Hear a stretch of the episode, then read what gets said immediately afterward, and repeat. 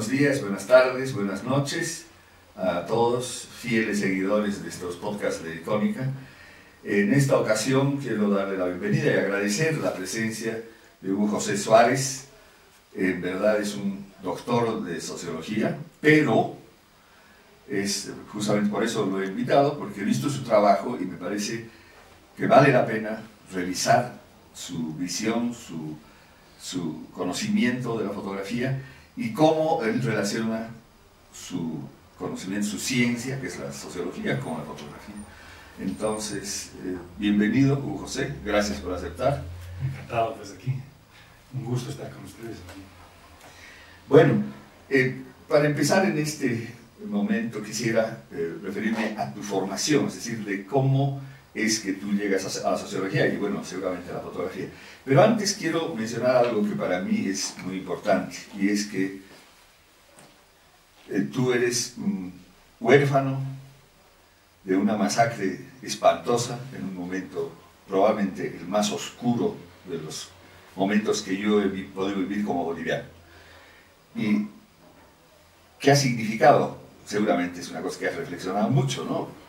Como boliviano, qué ha significado ese, ese, ese, precio tan alto que la historia te ha infligido y cómo de ahí terminas en la sociología, porque de alguna manera es algo que está relacionado con tu padre también, ¿no es verdad? Por supuesto. Sí, bueno, eh, empezarle por ese lado, digamos, es eh, una manera curiosa de entrar al asunto, pero le, le, das en el clavo, porque en el fondo eh, todo lo que he hecho después en lo, narrativo, en la escritura, en la sociología, tiene que ver con la ausencia de mi padre. ¿no? O sea, mi padre lo matan cuando, en la dictadura del 81, o sea, que dice el 80 lo matan el 15 de enero del 81, y yo tenía 11 años. y en esos 11 años, eh, siendo un niño, digamos, eh, veo con claridad, con contundencia, eh, lo que es la muerte que llega a la casa, ¿no? Y que llega a la casa de una manera eh, muy brutal, eh, muy desconcertante. Y por lo tanto es lo que marca, ahorita tengo 52 años, lo que marca las siguientes cuatro décadas de mi vida. Eh, y las marca de distintas maneras, digamos. por supuesto que la, la, marca la cuestión escrita, que en otro momento, digamos, hablaremos del tema, digamos, de la relación que yo le, llegué a tener con mi padre términos de, cuestiones escritas y el libro que se publica después cuando muere.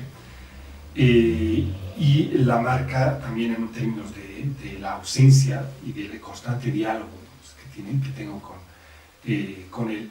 Y marca también, por supuesto, en términos de la imagen, ¿no? de la imagen, de lo que implica eh, revisar las fotos de... Al momento, y, además las familiares. Las familiares y, volver a buscar y relacionarte con la imagen de tu muerto a partir de las fotos que tienes eh, eh, a la mano, en tus archivos. Por ejemplo, buscar en esto de los retratos, por ejemplo, buscar en el momento en el que muere de manera tan eh, brutal, tan repentina, tenía 37 años cuando muere, tienes que empezar a buscar una foto donde esté tu padre y que vaya a ponerla desde abajo como un histórico desde ponerla, digamos, en los periódicos hasta tenerla yo en mi billetera. Entonces hay una relación, digamos, ahí con la imagen. Y por supuesto también una relación con la sociología, porque mi padre era sociólogo. Y entonces, eh, eh, en buena medida, digamos, eh, no solo la familiaridad con la, la, sociología que ya estaba en la, en la, comida de la casa, digamos, en la sobremesa, sino a la vez con un, un, un, sentido de que se ve el padre sociólogo y de alguna manera deja también una herencia que es eh, cierta inquietud respecto a lo social.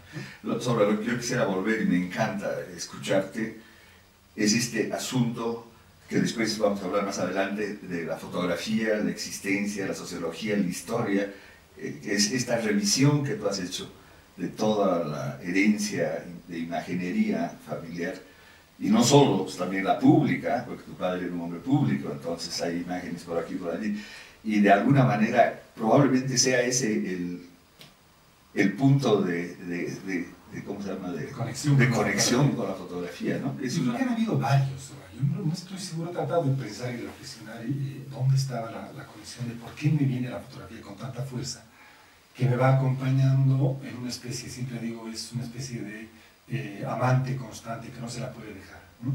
Eh, que no termina eh, formalizándose en un matrimonio, pero que eso es lo que le permite permanecer décadas. Porque en realidad no, yo estudio sociología, yo soy un sociólogo hecho y derecho, de licenciatura hasta el doctorado, no he salido de la sociología, pero nunca he soltado la fotografía. Entonces he tratado de pensar a veces cuál es, de dónde nació todo eso.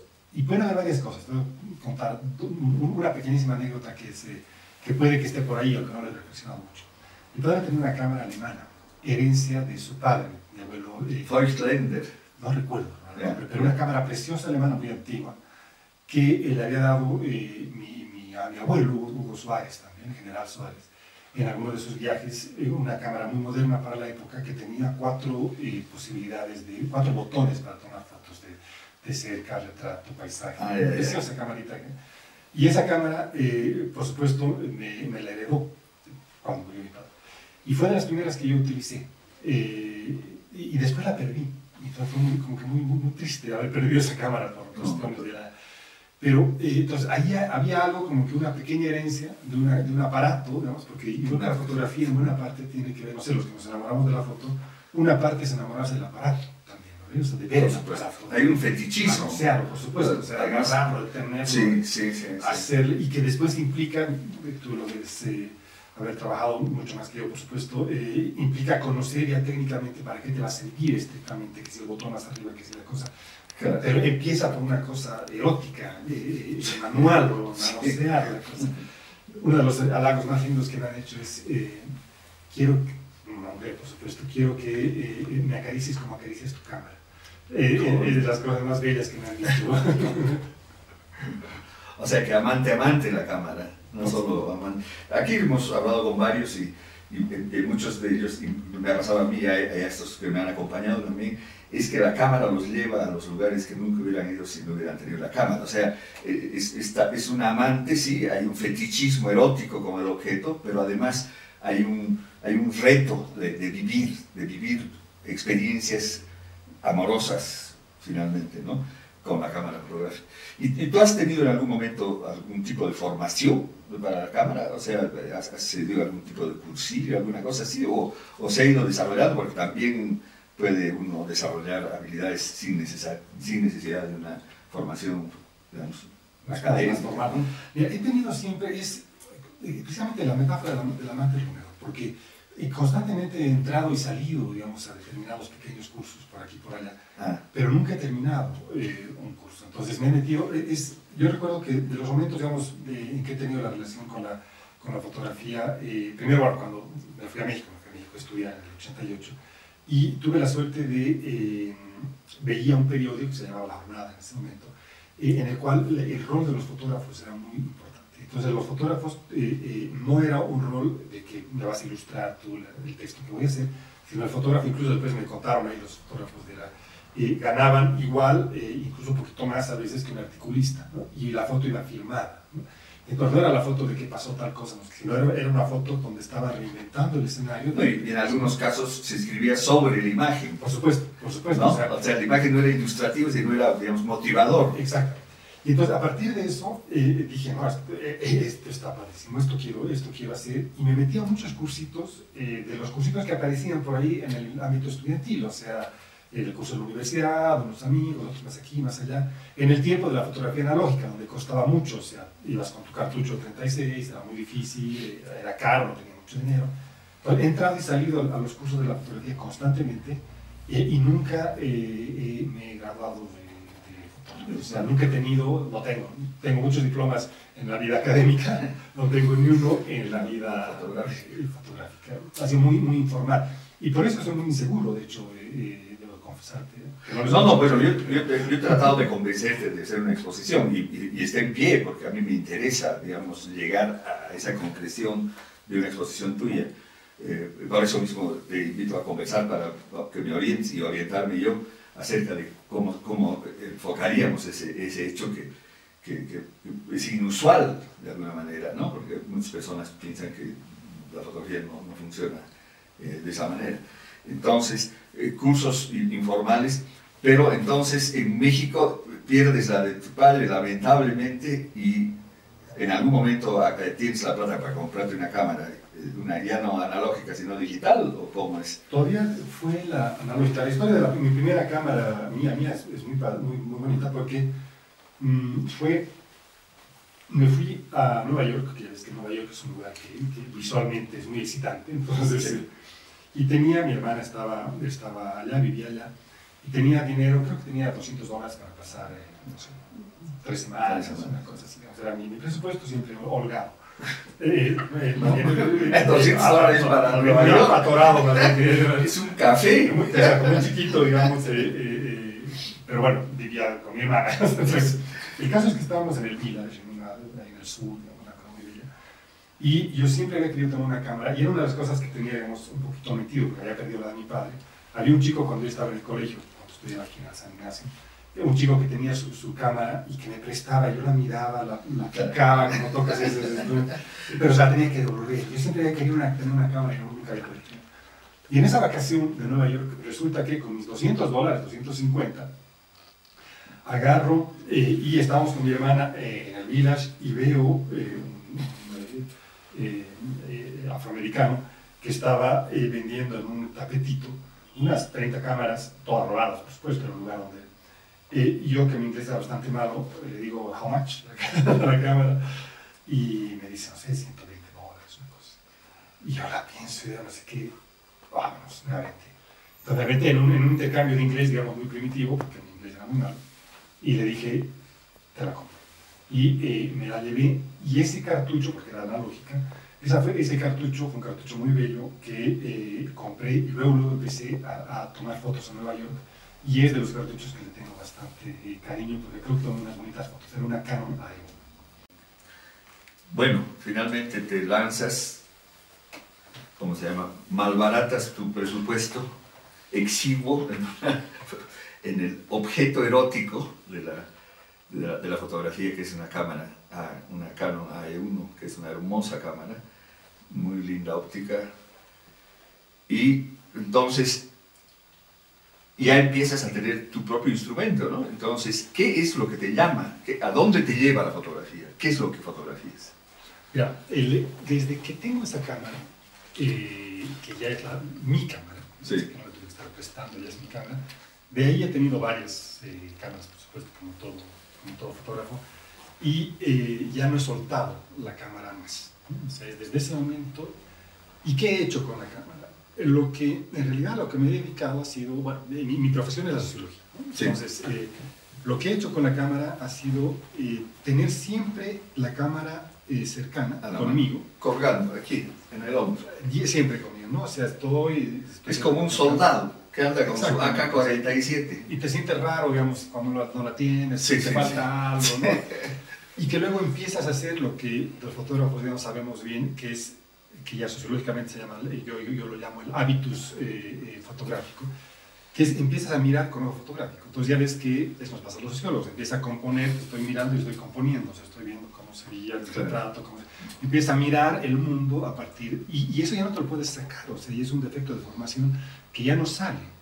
Entonces, cuando ya te incorporas, incorporas un poco ese tema de mirar fotográficamente el mundo, empiezo a utilizar la fotografía de distintas maneras. Uno, en el ámbito profesional. Entonces, todas mis investigaciones, hago investigaciones, eh, qué sé yo, sobre Bolivia, lo que estaba pasando, empiezo a tomar fotos en Bolivia, sobre la cuestión religiosa, estoy siempre con mi cámara. Sobre, o sea, te acompaña en el proceso de la investigación. en todo, en todo. Y paralelamente está la otra parte, digamos, del fotógrafo menos... Eh, ligado al oficio. Exactamente, ¿no? Y, que, y cada vez eso, me gustan mucho los retratos, me gusta, entonces estoy, estoy en la familia, donde sea, o donde la gente, tengo una serie de retratos también que no la muestro mucho por mi seguridad, pero que de pronto tengo así las fotos desde de Manuel Castells, digamos que es una foto, una foto de Fidel, es una bonita foto la, de Fidel en el Prado, digamos, esa la tomé yo, donde está tomando su, su mate de coca, es, hay un bonito retrato. Pero, eh, entonces, y, y tengo una relación también estética. Entonces, empieza a ser, por un lado, una especie de eh, varias rutas con la foto. Una relación más estética que imagino que es la que tienen los fotógrafos. Eh, que estás viendo algo y de pronto ves una, compones algo y sientes que estás tocando algo de otra naturaleza y por lo tanto que estás creando.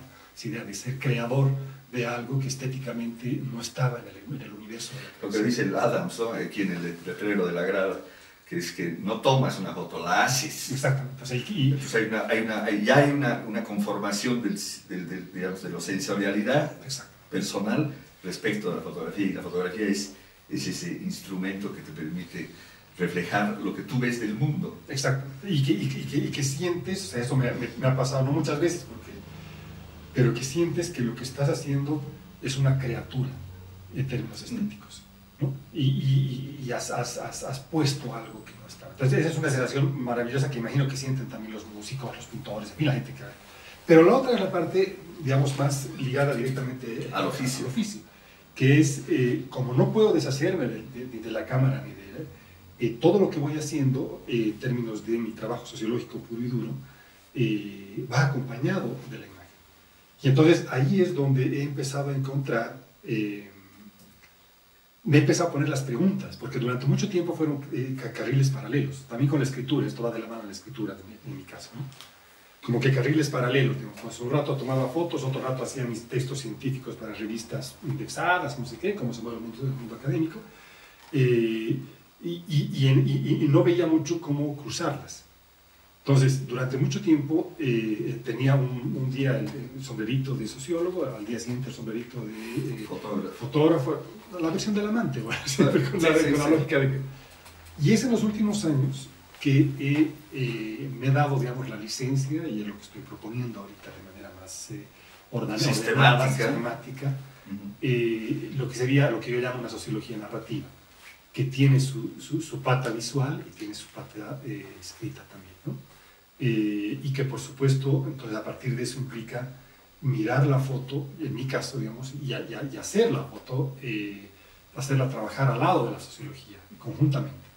o sea, así como hay una visión estética, digamos, que hablas de, de, de este asunto de, de, la percepción de la creatividad fotográfica, que era una de las cosas, y la otra es esta de la de la ¿cómo se llama? sociológica.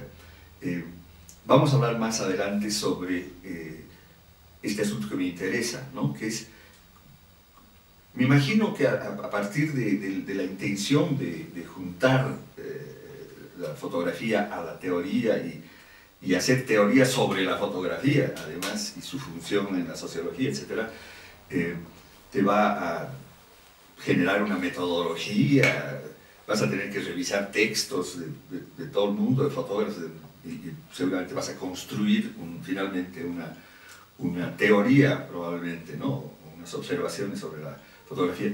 Pero yo he tratado de, que expongas fotos y, mantienes la timidez, ¿no es verdad? De, digamos, de lo del retrato que ahorita acabas de mencionar.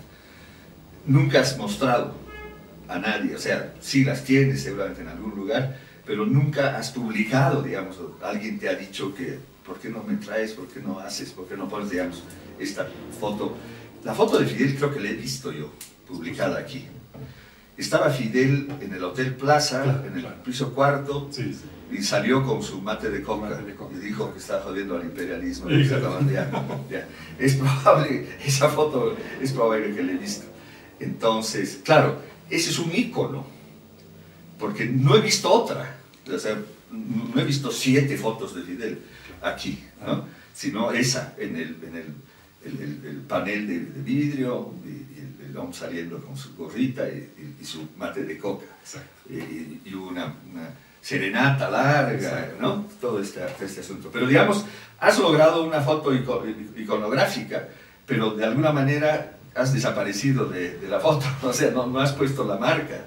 Eh, y eso, bueno, denota obviamente timidez, pero este, el desarrollo de, de, esta cuestión creacional y estética, eh, tú lo ves con una madurez suficiente como para exhibirla, o sea, te, te, atreverías a, a, exhibirla, o sea, porque eso ya no tiene nada que ver con la sociología, eh, pero sí con este hábito que dices tú, que es pensar fotográficamente.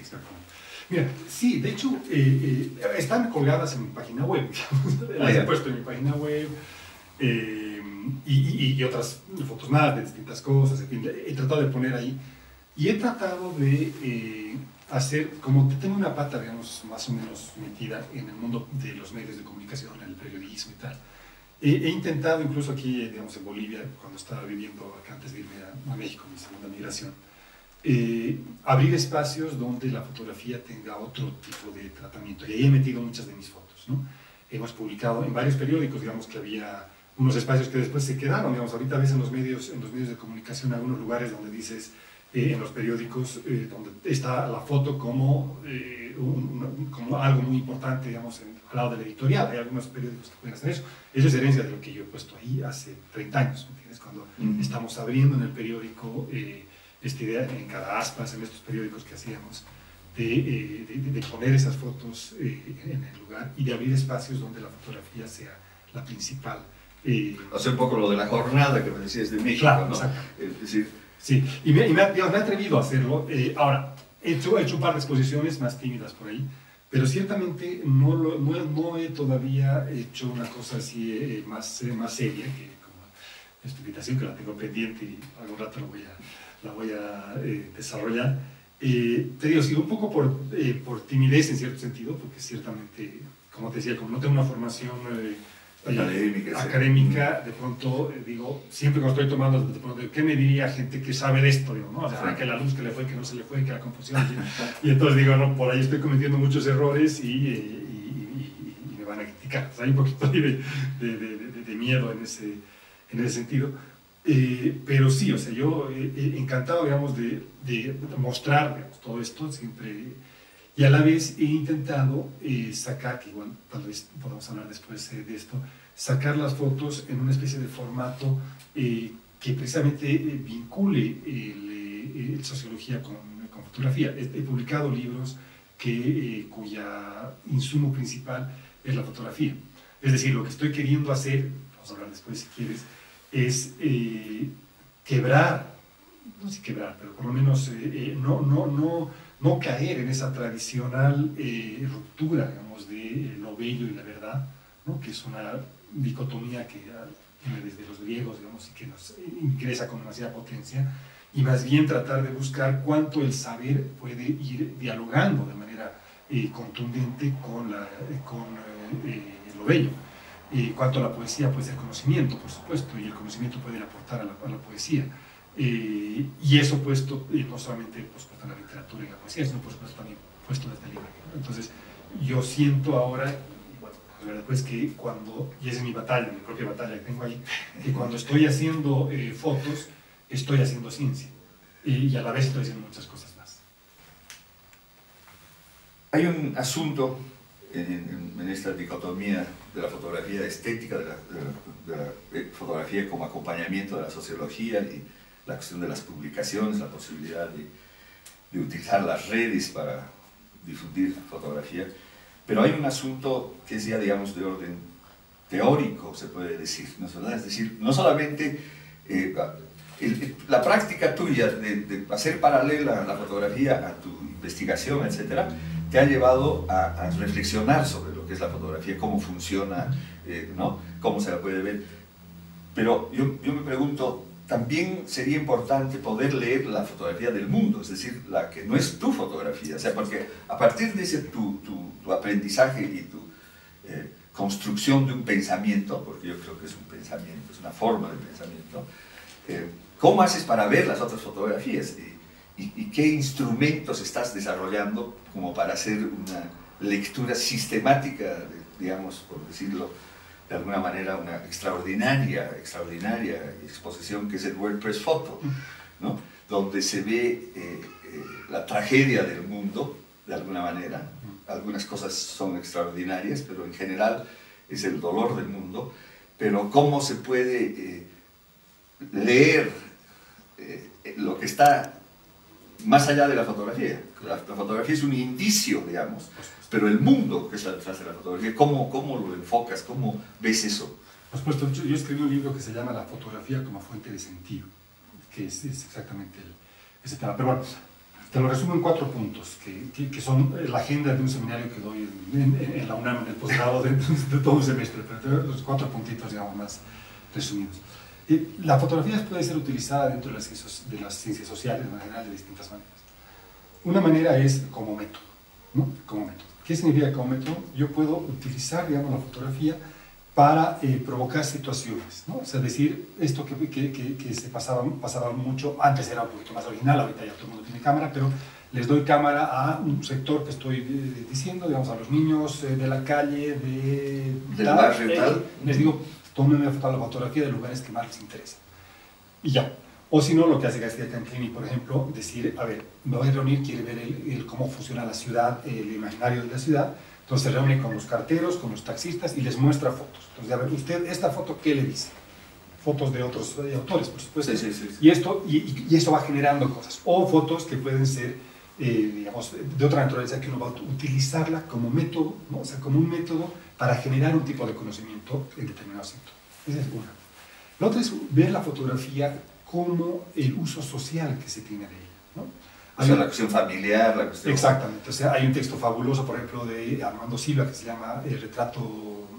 De, retrato de familia. De familia ya, ya, ya, sí, me acuerdo del texto. Mm. Y a la vez, bueno, Bourdieu, por supuesto, tiene muchas, eh, eh, una reflexión grande sobre todo eso, donde tú puedes ver, a ver, qué fotos tienes colgadas en tu cuarto, o qué foto tienes, qué foto, lo que Bourdieu hace, que es un trabajo muy bonito, qué, qué fotografían los pobres, qué fotografían los ricos. Vos a fotografiar de misma manera. ¿Qué haces tú con la foto? Entonces, hay toda una, una, una, beta de decir, o el fotógrafo de pueblo, digamos, ¿no? o el fotógrafo, ahorita que es cualquier tipo, de una cosa ¿qué, qué, qué, problemas sociales hay detrás de la práctica fotográfica? Entonces, esa es otra entrada. Otra entrada sería lo que decía como eh, la fuente de sentido. O sea, yo me agarro una serie, un corpus de fotos, o sea, una cantidad finita de corpus seleccionada a partir de una inquietud de investigación en particular, eh, que tiene una pregunta, una, una, perspectiva, una cuestión metodológica, teórica y tal, y eh, veo qué es lo que tiene en términos de contenido esas fotografías. Yo lo que quería hacer, hice de hecho un artículo que es un análisis de la fotografía de Julio Cordero, y, y eh, mi intención era hacer, ya no llegué porque era una agenda de hacer una comparación entre la fotografía de Julio Cordero, la fotografía de Martín Chambi y la fotografía del archivo Casasola en México. ¿No? hacer tres fotografías.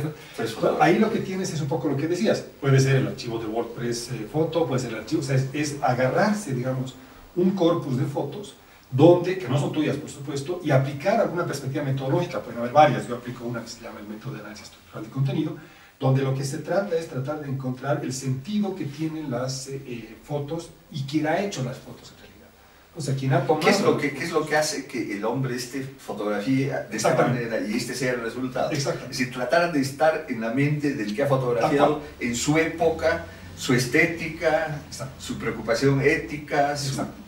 O sea, lo importante, digamos, ahí es el problema teórico, digamos, que no nos vamos a meter mucho, pero el problema teórico es tratar de entender cuál era el dispositivo de sentido, digamos, que tenía el eh, fotógrafo en ese momento para tomar una determinada foto, hacer un encuadre, una cosa, con unas condiciones técnicas muy particulares, y no otra. ¿Por qué? Porque decía, ninguna foto es inocente, nada, nada está fuera, nada, que esté en una foto eh, eh, eh, es, casual. Todo está porque se ha querido que esté ahí, consciente o inconscientemente. Entonces tú en el momento en el que estás, eso lo saben los fotógrafos, estás encuadrando, metiendo, sacando, está operando un, dispositivo de sentido que está ahí, digamos, eh, actuando, que hace que tomes una cosa y dejes de tomar la otra. Y la gente dice, no, pues pero esta foto la hubiera tomado cualquiera. No, no la va a tomar cualquiera, la toma el tipo que tiene algo, digamos, en la cabeza.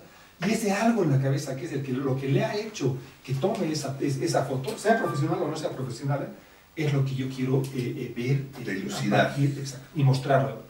Y la cuarta, digamos, la última, es un poco lo que estoy haciendo yo más ahorita de esta sociología narrativa. O sea, estoy haciendo una investigación, voy tomando fotos, en el momento en el que estoy tomando fotos estoy construyendo mi propio objeto y a la vez, una vez que tengo todo eso, son fotos que son narraciones. Entonces trato de armar con esas fotos eh, diaporamas o eh, lo, que sea, o exposiciones o performances o, pequeños videos, digamos, y si me da que también soy bastante seguro en eso, pero digamos, he hecho un par de videos por ahí eh, que traten de mostrar, utilizar ya mis fotos sobre mi objeto y lo que yo estoy observando en ese momento.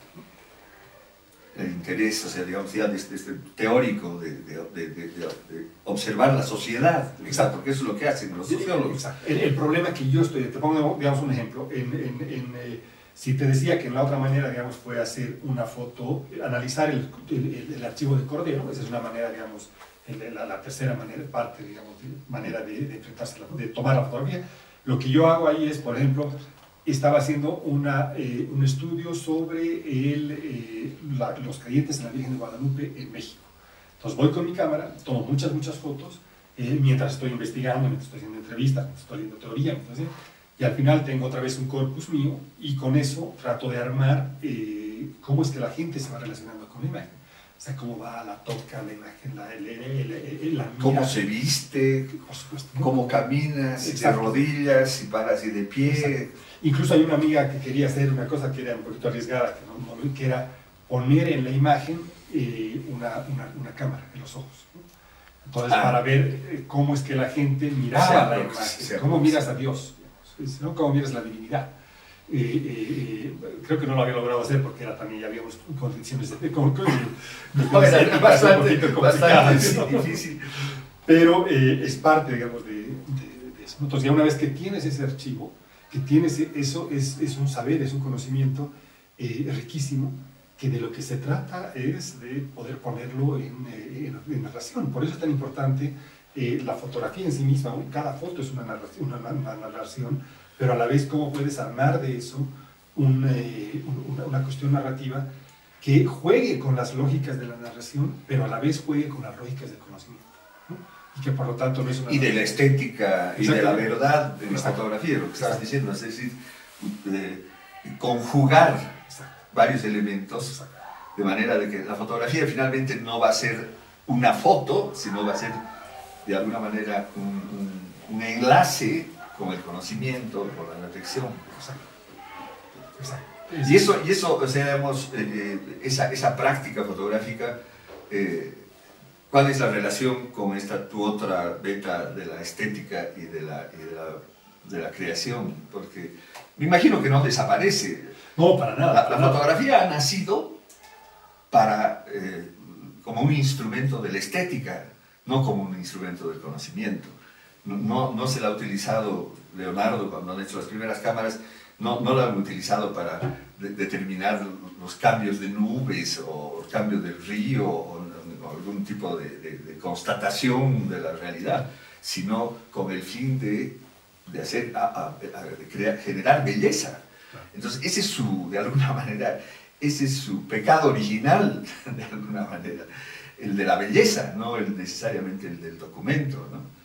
Eh, entonces, yo creo que ya, digamos, eh, la sociología también, digamos, la sociología nace queriendo diferenciarse de la belleza. O sea, eh, eh, y precisamente, digamos, nace con una impronta, digamos, muy dura de decir, eh, para las emociones está el arte, para, yo, para, para el conocimiento, para el saber estoy yo.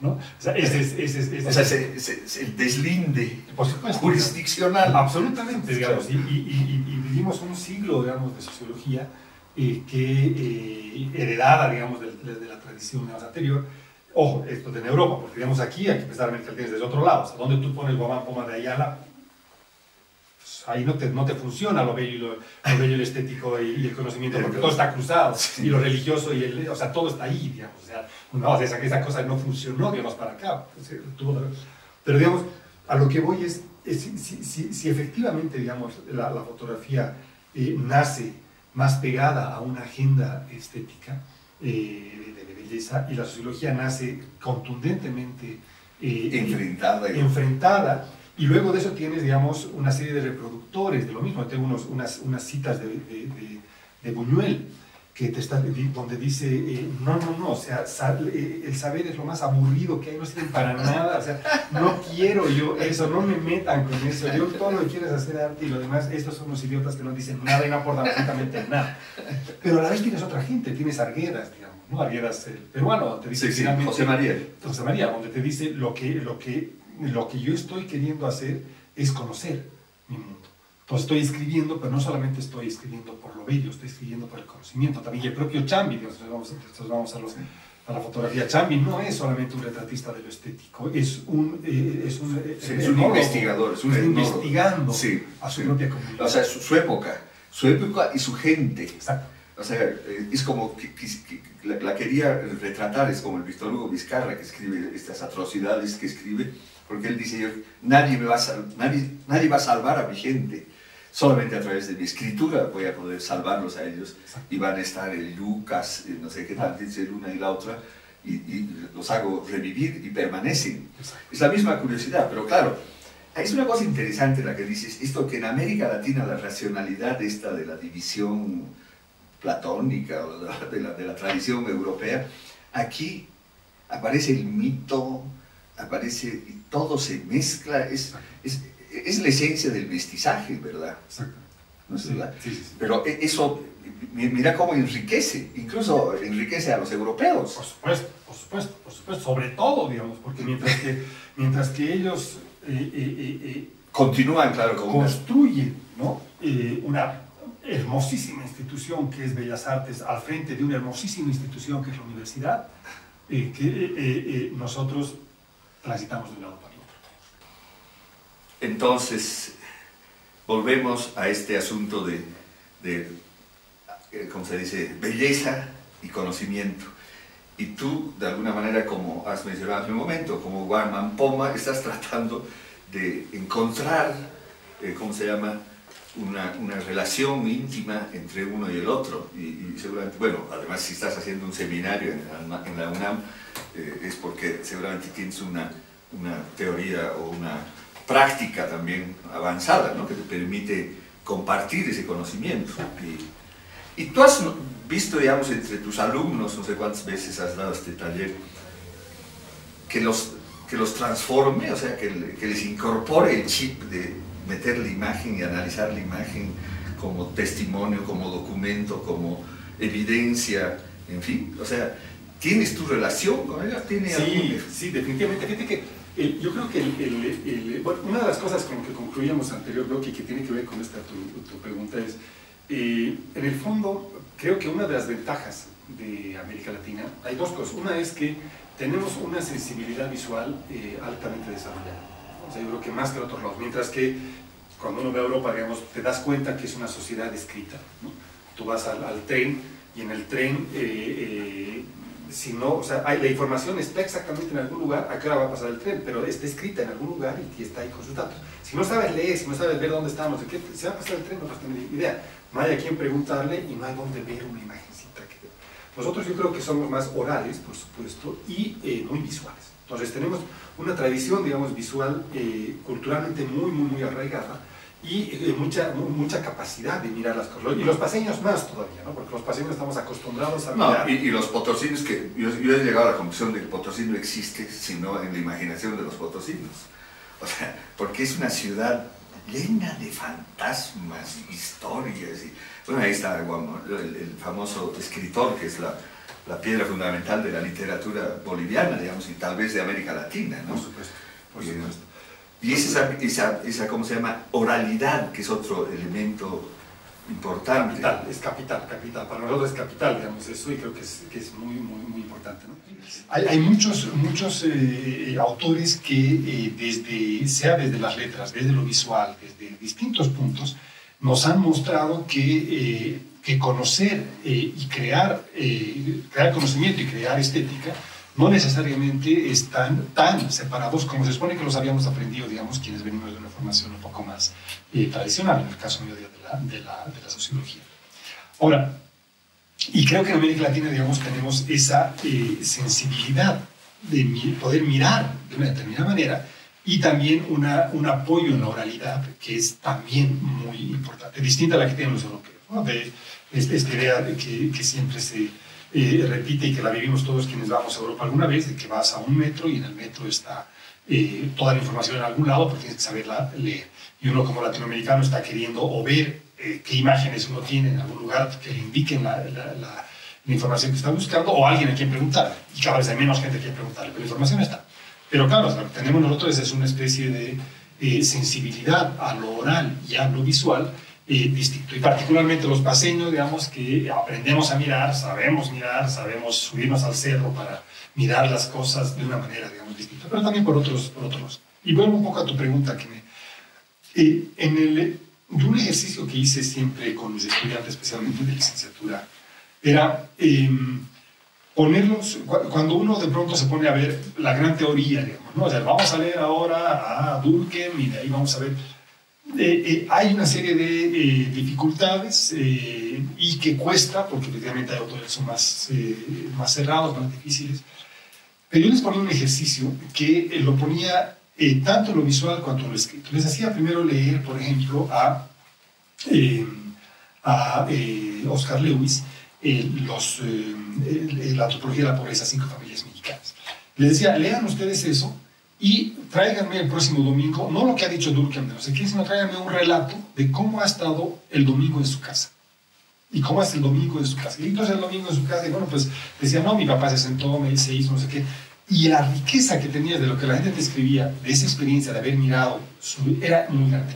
Y también lo hacía eso con lo visual. Le decía, veamos, veamos una, una película que seguro la conoces, eh, Crónica de un verano, de, de, de, Rush y, y Morán le decía, pónganse en la tarea de, ahora con los celulares que todos tienen, de cómo harían ustedes con su celular un pequeñísimo video en su casa o en su barrio eh, diciendo, a ver, eh, eh, recuerdo aquí al público, digamos que la, la película esa empieza con una pregunta de, ¿usted es feliz? ¿Qué es la felicidad?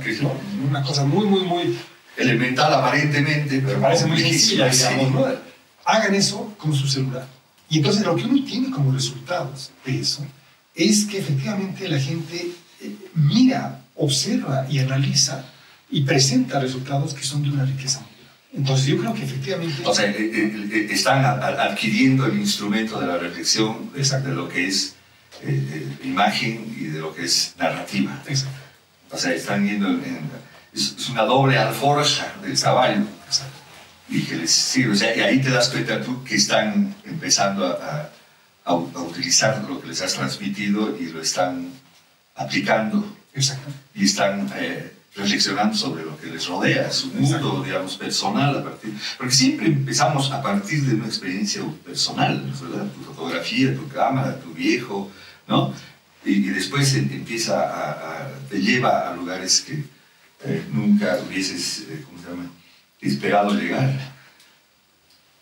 Y ahora tienes algún plan, algún proyecto en el que vas a perfeccionar esa relación entre fotografía y, narrativa y texto. O sea, estás en, un, metido en una de estas.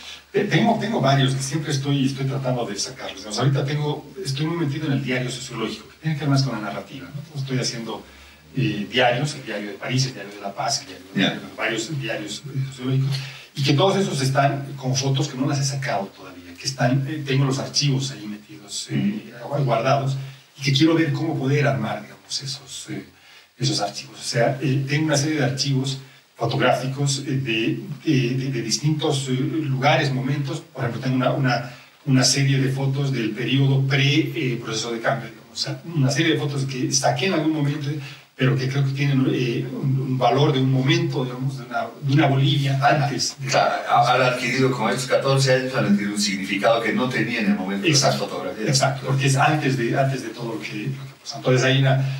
Y eh, lo que estoy queriendo hacer es eh, armar, darle más cuerpo a esto que estoy llamando la sociología narrativa, en su versión escrita y en su versión visual, tratando de eh, capitalizar todos estos eh, insumos que tengo, porque tengo archivos como todos los fotógrafos, tengo archivos muy grandes de los lugares, distintos lugares que he estado, desde mis observaciones de terreno, muy de campo, de la cuestión religiosa en un barrio popular en México, por ejemplo, hasta eh, lo que miré en Nueva York cuando estaba ahí, hasta lo que he visto en este tiempo, digamos, aquí caminando por el Prado, digamos, o sea, son archivos, digamos, que voy teniendo y que lo que quiero sacar es tratar de, por un lado, eh, organizar, a ver, ¿qué significa todo esto de, de o sea, ¿qué, ¿qué, tipo de apuesta es esta en términos teóricos, epistemológicos, digamos, de pensar eh, cómo podemos construir un conocimiento?